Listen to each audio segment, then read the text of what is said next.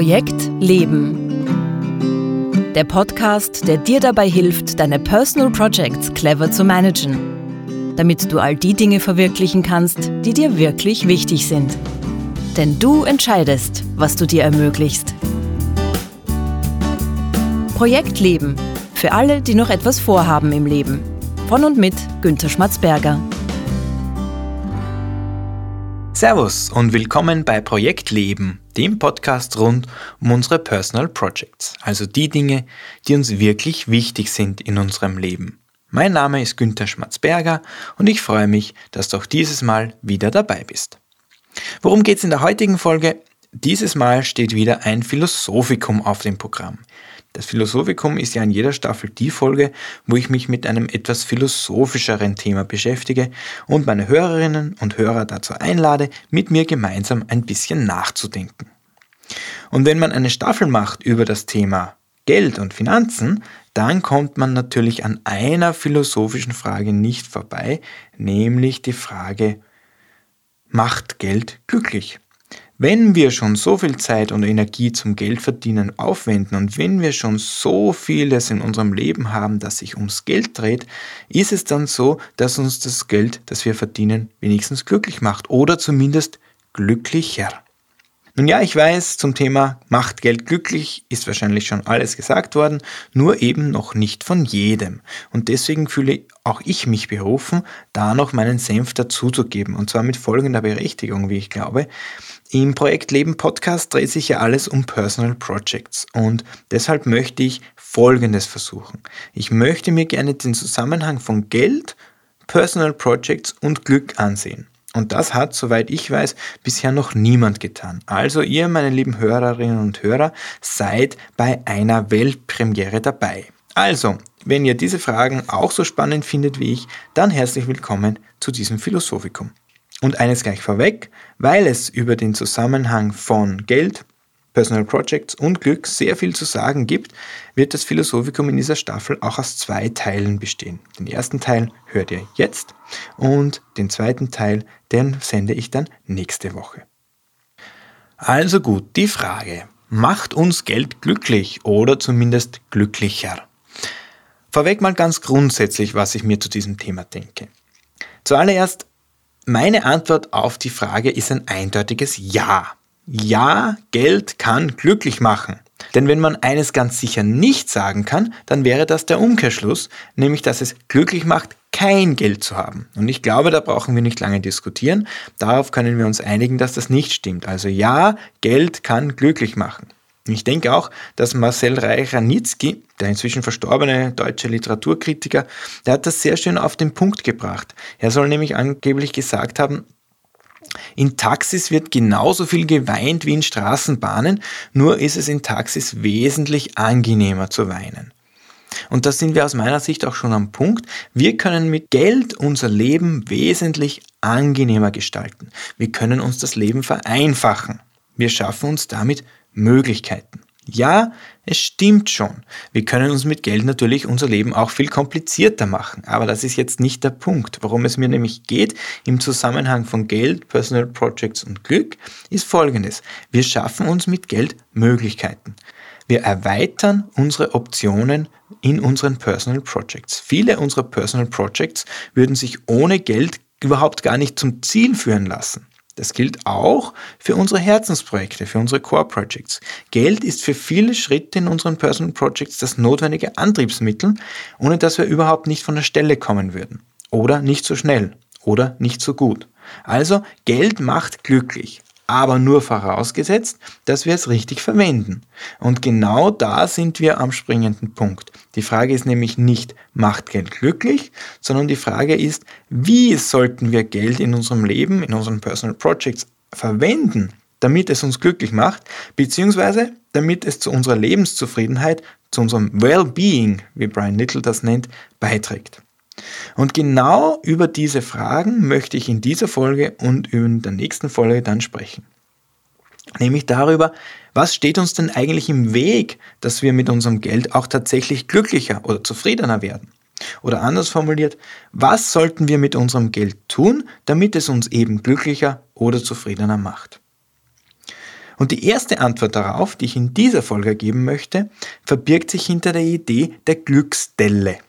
Und die Idee der Glücksdelle möchte ich euch jetzt mal genauer vorstellen. Also die Glücksdelle. Die Idee ist nicht von mir, sondern die stammt von einem amerikanischen Blogger, der sich Mr. Money Mustache nennt. Und er ist etwas wie eine Berühmtheit in der Szene der Blogger, nämlich der Blogger, die sich mit Geld und finanzieller Freiheit und solchen Dingen beschäftigen. Jedenfalls hat Mr. Money Mustache im April 2018 einen Blogartikel geschrieben und den Artikel verlinke ich euch natürlich in den Show Notes zu dieser Folge. Und dieser Blogartikel trägt den Titel Hacking Hedonic Adaption to get way more for your money. Und ich spare mir jetzt die Zeit, den Titel zu übersetzen und ich komme gleich zum Punkt des Blogartikels. Es geht darin nämlich im Prinzip um die Frage, wie das denn so ist, wenn wir uns etwas kaufen möchten, von dem wir wirklich glauben, dass es uns glücklich macht. Also etwas, das wir wirklich haben wollen, weil es unser Leben verbessert. Also ich rede nicht von Impulskäufen oder Frustkäufen oder so, sondern wenn wir etwas leisten, wenn wir uns etwas kaufen wollen, von dem wir fest überzeugt sind, dass es uns glücklicher und zufriedener macht. Also wenn wir damit unser Leben wirklich verbessern würden. Wenn wir diese Sache dann gekauft haben, sind wir durch diesen Kauf dann tatsächlich glücklicher geworden. Um diese Frage geht es in diesem Artikel und da hat Mr. Money Mustache eben dieses Modell der Glücksdelle entwickelt und hat den psychologischen Prozess, der hinter so einem Kauf steht, recht gut erklärt. Also, nehmen wir an, wir wollen uns etwas kaufen, von dem wir glauben, dass wir dadurch wirklich glücklicher und zufriedener werden. Also etwas, was unser Leben wirklich verbessert. Und zwar, und das ist ganz wichtig, wir glauben das wirklich. Also das ist nicht nur so ein bisschen vermutet oder das ist nicht eine leise Hoffnung, sondern wir sind überzeugt davon, dass uns das sehr, sehr gut tun würde. Nimm dir vielleicht einen kurzen Moment und denk mal an etwas, wo das für dich zutreffen würde. Also was würde dein Leben wirklich, wirklich verbessern? Okay, dann spielen wir die Sache mal durch. Da gibt es jetzt in diesem Prozess mehrere Phasen. Die erste Phase ist mal, bevor du dir das Ding kaufst, bist du auf einem bestimmten Glückslevel. Das heißt, du hast ein bestimmtes Level von Glück und Zufriedenheit. Sagen wir, das ist deine Ausgangslinie, deine Grundlinie sozusagen, dein Grundlevel. Die Erwartung, die du jetzt mit diesem Kauf hast, ist natürlich, dass du dein Glückslevel durch diesen Kauf erhöhst. Klar, weil sonst würdest du es ja nicht machen. So, zweite Phase. Wenn du dir jetzt dieses Ding gekauft hast und tatsächlich, du bist nach diesem Kauf glücklicher. Du bist durch diesen Kauf glücklicher geworden. Und zwar wirklich. Das ist keine Einbildung. Jedes Mal, wenn du das Ding siehst, freust du dich dran. Es macht dir Spaß, es zu verwenden. Du zeigst es deinen Freunden und du bist wirklich, wirklich ernsthaft glücklich damit. Du hast also dein Ziel erreicht. Die dritte Phase, die jetzt kommt, da kommt etwas ins Spiel, das sich hedonistische Anpassung nennt. Der Gewöhnungseffekt tritt nämlich ein. Du gewöhnst dich leider daran, dass du dieses Ding hast. Die Freude daran nimmt mit der Zeit kontinuierlich ab. Ja, du findest es zwar immer noch toll, aber Schritt für Schritt pendelt sich dein Glückslevel wieder auf das Ausgangsniveau ein, das du vor dem Kauf hattest. Das heißt, das Ding verliert an Zauberkraft, es wird normal. Dein Glückslevel, das du vor dem Kauf gehabt hast, ist kurzfristig gestiegen und hat sich jetzt wieder auf das Normallevel eingependelt. Das heißt, dein Glückslevel hat eine Delle bekommen. Eben diese Glücksdelle, von der ich gesprochen habe. Das Glücksniveau sinkt durch die Delle wieder auf den Ausgangswert. Das Interessante an diesem Modell, das eigentlich ganz logisch ist, sind für mich jetzt drei Dinge. Das erste ist mal, die Freude, die du nach dem Kauf empfindest, ist echt. Ja, das ist nicht eingebildet. Du bist wirklich glücklicher dadurch geworden, dass du dir dieses Ding gekauft hast. Du bist glücklicher als zuvor. Und dieses Glücksgefühl hält auch eine gewisse Zeit an. Das finde ich spannend, weil wir uns mit Geld praktisch auf Knopfdruck glücklicher machen können. Vielleicht nur kurzfristig, aber immerhin. Und da kommen wir auch schon zum nächsten Punkt, den ich spannend finde. Weil das Glücklichmachen mit Geld so gut funktioniert, also quasi auf Knopfdruck, begeben wir uns, sobald das Glückslevel gesunken ist, auf die Suche nach einem neuen Ding, von dem wir hoffen, dass es uns wieder glücklicher macht. Und das im festen Glauben, dass uns dieses Ding sicher, länger und verlässlicher glücklich machen wird. Wir glauben das wirklich. Wir glauben wirklich, dass wir unser Gehirn irgendwie selbst überlisten können und wir diesen Prozess der Anpassung, also der Glücksstelle, irgendwie außer Kraft setzen können. Ich glaube, dass wir das wirklich, wirklich glauben, obwohl wir schon tausendmal das Gegenteil bewiesen bekommen haben. Ich finde das wirklich, wirklich interessant und spannend. Und der dritte Punkt, den Mr. Money Mustache in seinem Blogartikel auch wirklich wunderbar beschreibt, die Sache wird dann nämlich wirklich perfid, wenn wir uns diesen Wunsch durch Schulden finanziert haben.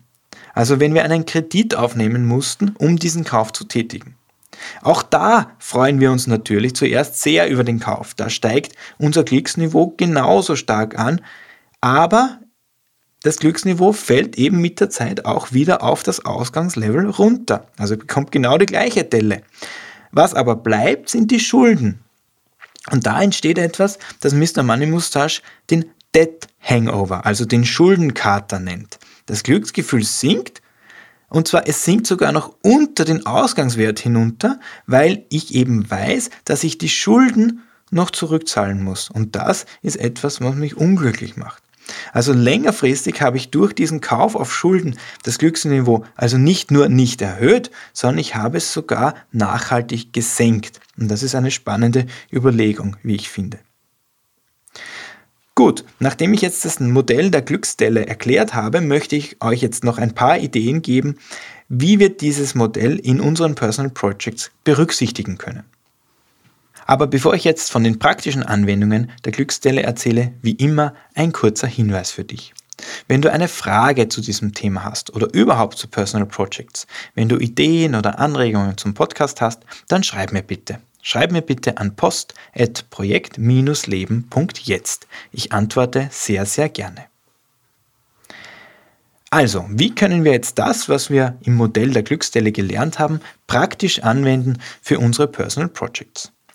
Nun, dazu möchte ich euch zwei Tools vorstellen, nämlich die 333-Regel und die 30-Tage-Warteliste. Zuerst mal die 333-Regel.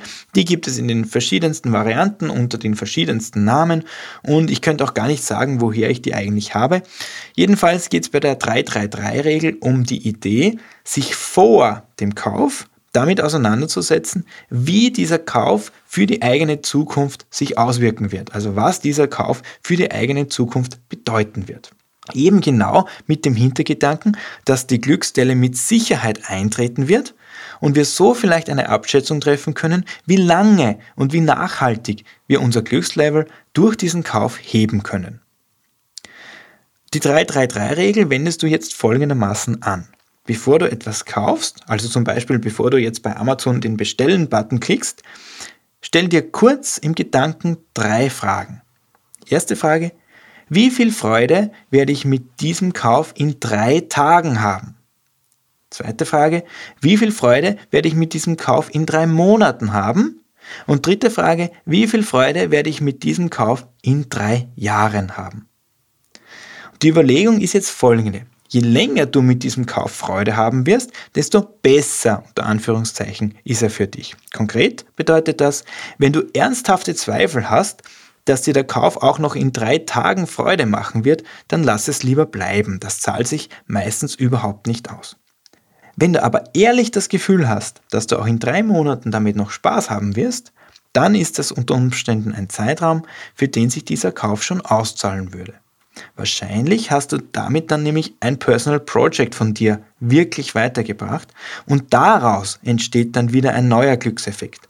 Also der Kauf ist sozusagen so etwas wie der Impuls, der das Glück, das du aus deinen Personal Projects ziehst, entstehen lässt oder voranbringen lässt. Und das Glück, das du empfinden wirst in drei Monaten, entsteht also aus der Freude, dass du aus deinen Personal Projects rausbekommst. Am spannendsten finde ich aber die letzte Frage, nämlich wie viel Freude werde ich damit in drei Jahren haben? Und mit dieser Frage setzen wir nämlich unsere momentanen Prioritäten oder auch nur unsere Befindlichkeiten in eine größere Perspektive. Und ich für mich denke mir bei dieser Frage regelmäßig, dem Günther in drei Jahren wird es wahrscheinlich völlig egal sein, ob ich dieses Ding gekauft habe. Wahrscheinlich wird er sich nicht mal daran erinnern, dass ich es irgendwann mal gekauft habe. Wenn das so ist, dann trägt dieser Kauf wahrscheinlich zu keinem Personal Project bei, das dir jetzt wirklich am Herzen liegt. Aber umgekehrt, wenn ich das Gefühl habe, dass ich mit dieser Geldausgabe auch in drei Jahren noch positive Auswirkungen haben werde auf mein Leben und dass ich damit etwas nachhaltig in meinen Personal Projects zum Positiven verändere, dann ist das wohl die beste Gelegenheit, die wir in unserem Leben haben, um uns mit unserem Geld etwas Gutes zu tun. Dann sollten wir nicht lange nachdenken und zuschlagen. Das war jetzt mal die 333-Regel und jetzt noch ein zweites Tool, das ich sehr gerne verwende, um die Glücksstelle in meinem Leben zu reduzieren. Und das ist die 30-Tage-Warteliste. Die 30-Tage-Warteliste sichert mich ganz gut gegen Spontankäufe ab, die keinen nachhaltigen Glückseffekt für mich haben. Das Prinzip ist eigentlich ganz einfach. Wenn ich etwas sehe oder höre, wo ich mir denke, das will ich unbedingt haben, dann mache ich folgendes. Ich gehe in Evernote und rufe da eine Notiz auf, die trägt den Titel 30 Tage Warteliste. Und da hinein notiere ich mir meinen Wunsch. Also ich schreibe da rein, worum es sich genau handelt, was das kostet, wo ich es bekommen würde und so weiter. Ich halte wirklich alles fest. Also ich tue meinen Wunsch nicht einfach so ab, sondern ich nehme den Wunsch wirklich ernst. In der Notiz ist also alles festgehalten, ist alles vorbereitet, was ich für den Kauf benötige. Es fehlt nur der Kauf. Und da kommt jetzt eben der Knackpunkt. Ich erlege mir eine 30 Tage Wartefrist auf. Das heißt, ich halte den Wunsch fest, aber ich schreibe auch das Datum dazu, wann ich es kaufen darf. Und das ist eben in meinem Fall 30 Tage nach dem Eintrag des Kaufwunsches. Und jetzt sind die Spielregeln ganz einfach. Wenn nach Ablauf dieser Wartefrist, also nach diesen 30 Tagen, ich immer noch die gleiche Begeisterung für den Kauf habe, dann kaufe ich das Ding. Ohne Wenn und Aber. Aber wenn ich mir nach 30 Tagen denke, naja, das war vielleicht damals eine gute Idee, aber inzwischen interessiert mich das weit nicht mehr so stark. Wenn das so ist, dann lösche ich den Eintrag raus und die Sache ist gegessen. Dieses System hat mich wirklich schon vor ganz vielen unnötigen Spontankaufen bewahrt, äh, wo ich mir im Nachhinein denke, das wäre schade gewesen ums Geld. Ich sage jetzt aber gleich dazu, ich habe trotzdem noch genügend Spontankäufe in meinem Leben, weil ich mich leider selber nicht immer an meine eigenen Regeln halte. Aber was soll's, ich bin halt auch nur ein Mensch. Und das war's auch schon wieder für heute vom Projekt Leben. Wenn du jetzt ein oder zwei Inspirationen bekommen hast zur Frage, macht Geld glücklich, dann hat sich dieser Podcast auch schon wieder gelohnt. Alle Links und Infos zu dieser Folge findest du wie immer in den Show Notes auf www.projekt-leben.jetzt. Auf meiner Website kannst du dich auch in meinen Projektleben Newsletter eintragen. Der Newsletter versorgt dich laufend mit allem Wichtigen rund um den Podcast. In der nächsten Folge setze ich dann das Philosophikum fort und werfe noch einen Blick darauf, wie wir unser Geld ausgeben sollten, damit es uns tatsächlich glücklich macht. Ich würde mich freuen, wenn du auch nächste Woche wieder dabei bist. Danke fürs Zuhören und alles Gute für deine Personal Projects.